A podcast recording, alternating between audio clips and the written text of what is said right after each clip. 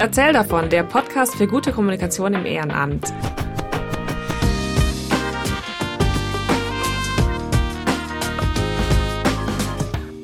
Hallo, hier ist Luisa und heute haben wir mal wieder einen Tooltip für euch. Und zwar geht es heute um ein Tool, mit dem Katrin und ich mittlerweile super viel arbeiten, sowohl beruflich als auch privat und ähm, das Tool richtig lieben gelernt haben. Und zwar geht es heute um Trello.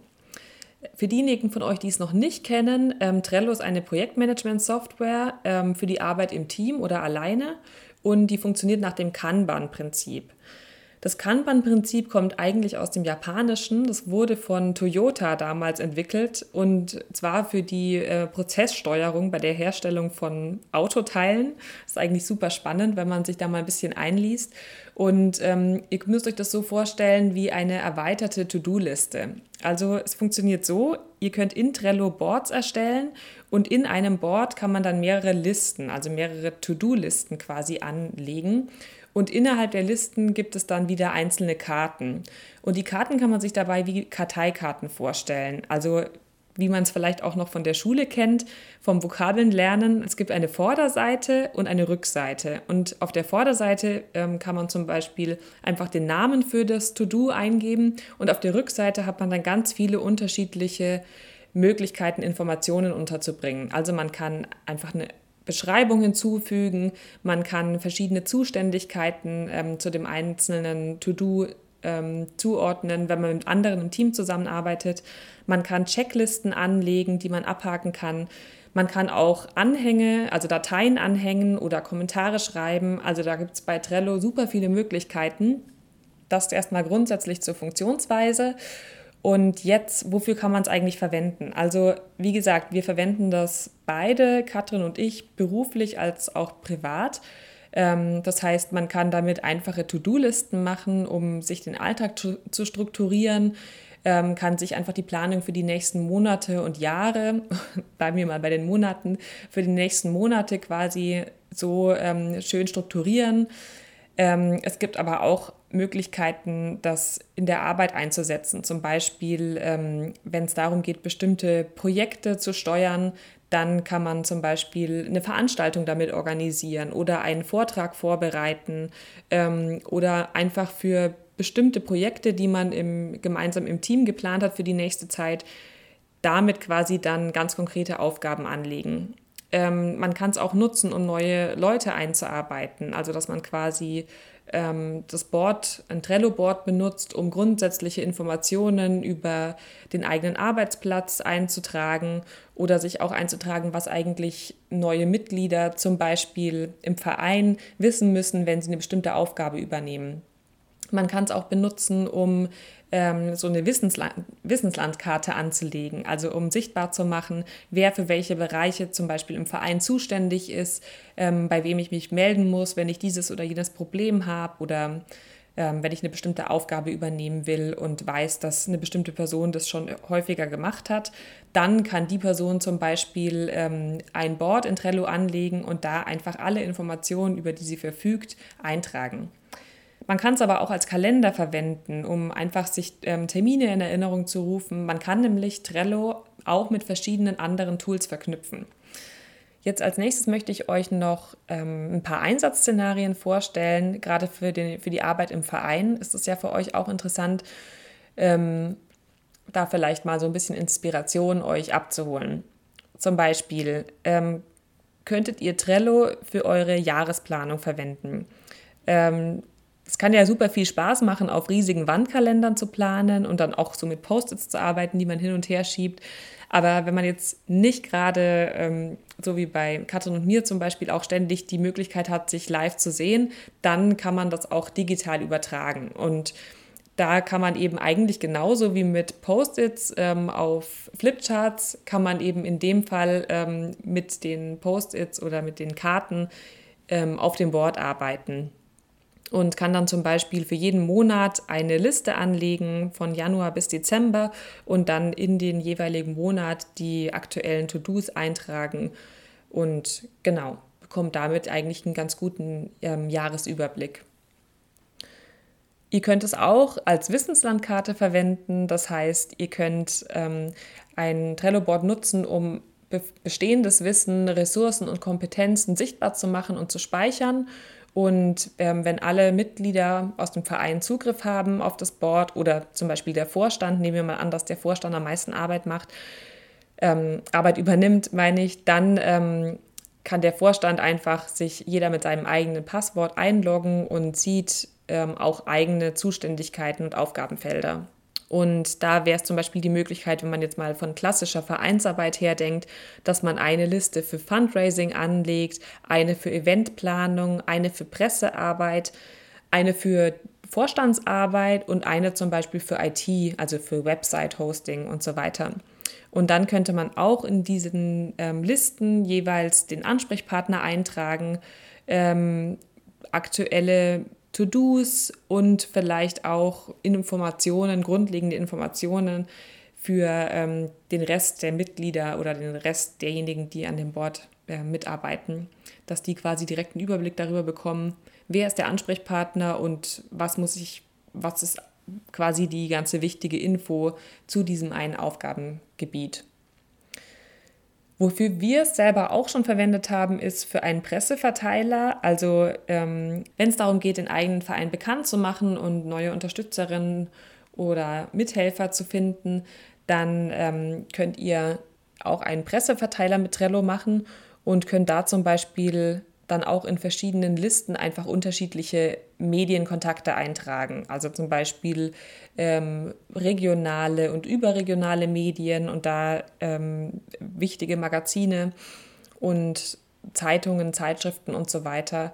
Oder auch zu verschiedenen einzelnen Unterthemen, wenn ihr zum Beispiel Ansprechpartner zum Thema Soziales oder Vereine möchtet, könnt ihr dafür eine eigene Liste anlegen oder dann eben zu eurem jeweiligen Vereinsthema ähm, auch ganz gezielt Leute suchen und die dort eintragen.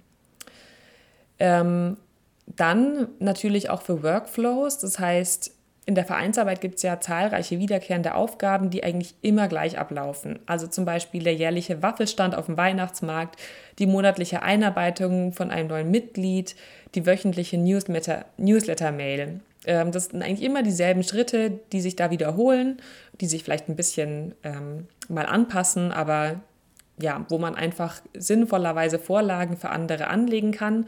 Und da ist es auch super, ähm, benutze ich im Moment auch in meiner Arbeit zum Beispiel einfach ein Workflow-Board, wo ähm, ja die wichtigsten Infos zu einer Aufgabe drinstehen und wo genau drinsteht, wie man jemanden in eine neue Aufgabe einarbeitet und was der zum Beispiel für die Aufgabe wissen muss.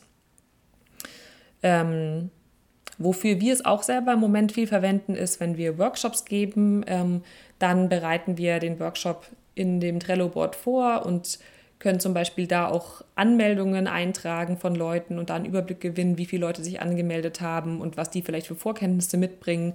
Man kann ähm, die Unterrichtseinheiten strukturieren, also wenn man einen Workshop von zwei Tagen hat, dann kann man das auch ähm, in dem Board ganz gut anlegen und sich einfach überlegen, wie man die einzelnen Module strukturieren möchte.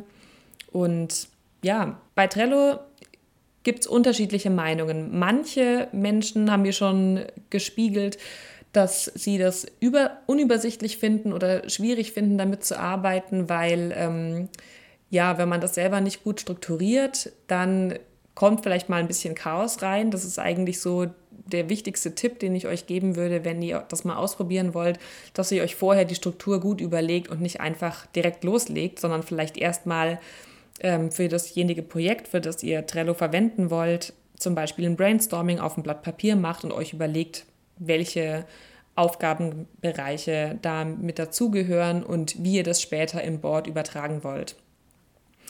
Ich finde ähm, ganz persönlich, dass Trello super viel Vorteile hat, ähm, weil ich finde, wenn man es richtig angeht, dann kann man sehr wohl ähm, eine gute Übersichtlichkeit für sich schaffen.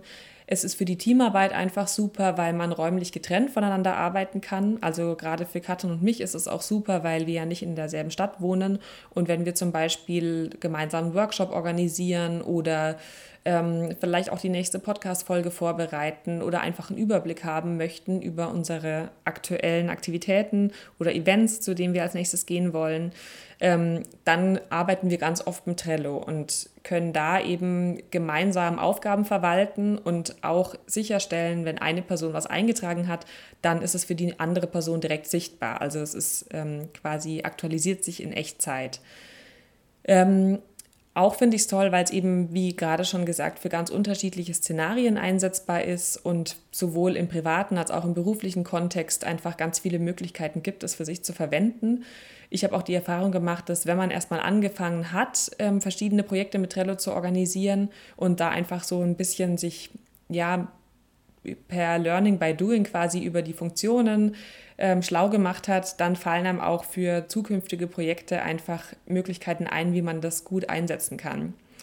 Richtig cool finde ich auch die Verknüpfung mit anderen Apps. Also falls ihr Slack kennt, das ist ja ein Tool für die Teamkommunikation. Damit ist, ist es zum Beispiel verknüpfbar, da muss man nicht über WhatsApp oder über Mails ähm, kommunizieren, wir verwenden es auch ganz viel gemeinsam mit Google Drive. Das heißt, man kann Anhänge von Google Drive zum Beispiel, an denen man vorher auch gemeinsam gearbeitet hat, in Trello anhängen. Ähm, natürlich auch die Dropbox und viele andere.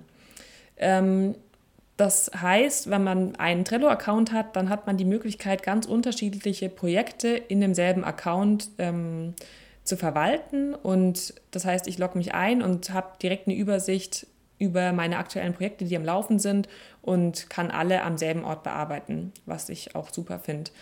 Und ähm, genau, wenn ich jemanden zum Beispiel einen Kommentar ähm, in Trello schreibe, dann bekommt die Person zum Beispiel auch per E-Mail Bescheid, wenn ich das möchte. Also so Sachen kann man da auch einstellen. Insgesamt finde ich einfach das eignet sich gut für ähm, das eigene Zeitmanagement, um den Überblick zu behalten über aktuelle Projekte und auch so den Fokus zu legen und ist für die Teamarbeit gerade ähm, über ja auf digitalem Weg quasi eine super Möglichkeit. Es gibt natürlich noch Alternativen zu Trello. Also Trello ist nicht ähm, das einzige Tool auf dem Markt, was diese Möglichkeiten bietet.